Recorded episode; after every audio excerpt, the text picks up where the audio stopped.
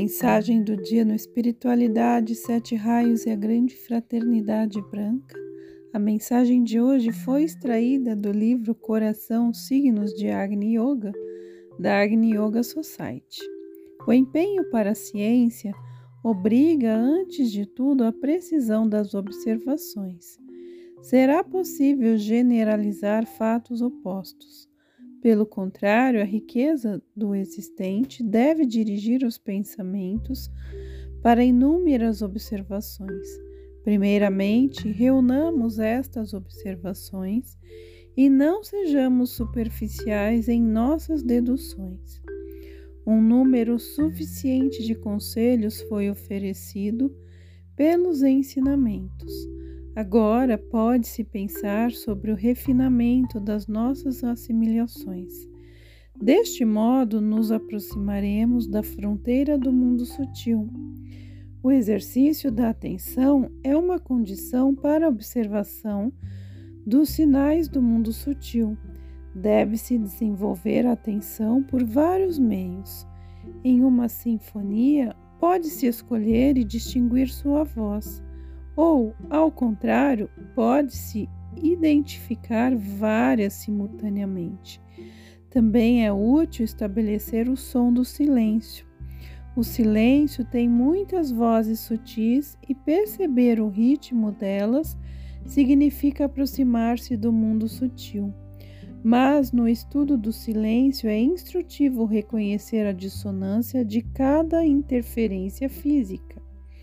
Não se pode encontrar melhor exemplo do que a comparação do som físico com o do mundo sutil. Porém, tal antítese é também observada na esfera do sentido do olfato, mas esta qualidade é muito mais raramente desenvolvida. Se o olfato representa uma espécie de alimento do mundo sutil, então é compreensível que no mundo físico ele não esteja tão desenvolvido.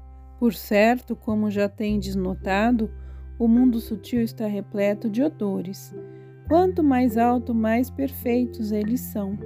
Mas as camadas inferiores estão cheias de putrefação. Se os seres desencarnados se demoram nas camadas inferiores, eles carregam em torno de si o invólucro da decomposição. Por isso é muito útil durante a vida preparar-se para o voo às camadas superiores. A preparação para as camadas superiores consiste, antes de tudo, na purificação da consciência e no desenvolvimento da vida do coração. Mas deve-se saber lembrar destas condições. Usualmente, as pessoas as recordam apenas durante o repouso e o lazer, mas quando é preciso aplicá-las, esquecem-se delas e as substituem pela irritação. Mas o mau cheiro da irritação é terrível. Quem então pensará em progresso no mundo sutil se não é permitido falar e pensar? O ensinamento que não conhece o mundo sutil não serve como guia, porque a existência terrena não é nem mesmo a centésima parte da vida no mundo sutil. Isto significa que é útil conhecer as condições de uma existência mais prolongada. Mas agora, no mundo astral, a batalha e as condições são ainda mais complexas. A condição refinada do coração evoca uma atividade especial de todos os sentidos. O olfato, a audição, a visão e o paladar atuam sem cessar. Não há silêncio, pois quando silenciam-se os sons terrenos, os ecos do mundo sutil, começam a alicerçar-nos. Não há um momento sem odor, porque mesmo o ar mais puro é cheio de aromas. Não existe vazio visual, porque as luzes do mundo sutil não deixam o olho, esteja ele aberto ou até fechado. O mais puro céu não está cheio de informações, Igualmente, não pode haver ausência de paladar, porque o próprio homem é o mais poderoso laboratório químico. Com respeito ao tato, vós mesmos conheceis até que ponto o mundo sutil pode tocar-nos. Assim, pois, sem abandonar este mundo, o coração nos torna participantes de inúmeras manifestações sutis.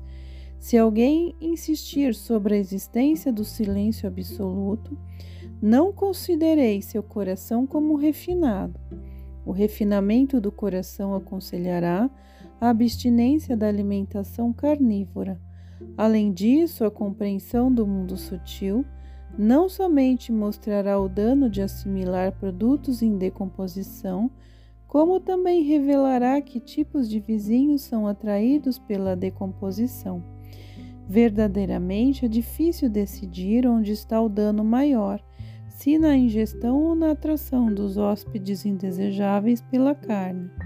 Até as carnes secas e defumadas, que são relativamente menos prejudiciais, atraem, contudo, pelo seu cheiro, entidades famintas procedentes do mundo sutil e se elas são saudadas por palavras abomináveis, resulta mais prejudicial companhia. Como tendes ouvido, são muitos os que tomam alimento em silêncio, ou melhor, acompanhando-o de conversações elevadas. Por certo, qualquer putrefação é inadmissível, e até nos legumes não deve ser permitida a decomposição. As pessoas necessitam de pouco duas frutas, um pouco de cereais e leite. Assim, pois, as pessoas podem purificar-se não só internamente, como também livrar-se de muitos vizinhos. Não é, pois, necessário para os médicos que estudam os meios de combater o câncer e as pedras na vesícula prestar atenção a esta profilaxia elementar? As pessoas falam de perfumes e incenso. Entretanto, certos venenos igualmente são aromáticos, mas matam a consciência. Este estudo também não deve ser esquecido. O mundo sutil tem multiformes afirmações do mundo terreno. Até um protótipo das estações passa através da consciência do mundo sutil. Portanto, as imagens de plantas ou montanhas ou a superfície das águas não são estranhas ao mundo sutil, embora certamente numa condição transformada, o coração não conhece o mundo sutil. Apenas flores e montanhas, neves e mares. As flores desabrocham em uma riqueza de formas e suas cores são indescritivelmente mais complexas que os matizes da terra pode-se começar a discernir uma completa estrutura do mundo superior, e deste modo o homem que tem acumulado uma clara e benevolente consciência na terra será também um bom construtor no mundo sutil. Em vez de monstruosidades, o homem introduzirá belas proporções e ritmos que correspondem à magnificência do infinito. Será este dever excessivo sobre o espírito quando ele aperfeiçoou seu coração? Somente a consciência portadora da luz do coração elevará o corpo sutil para os domínios superiores. Assim, cada um que prepara seu coração e eleva os corações dos próximos, já faz a vontade daquele que os enviou. Quando alguém perguntar se o coração não é um aerostato, porque pode mover-se para cima, respondei-lhe que a brincadeira não está distante da verdade. De fato, a energia do coração é tão semelhante ao hélio e a outros gases rarefeitos, que não está distante da verdade espiritual imaginar a ascensão do coração.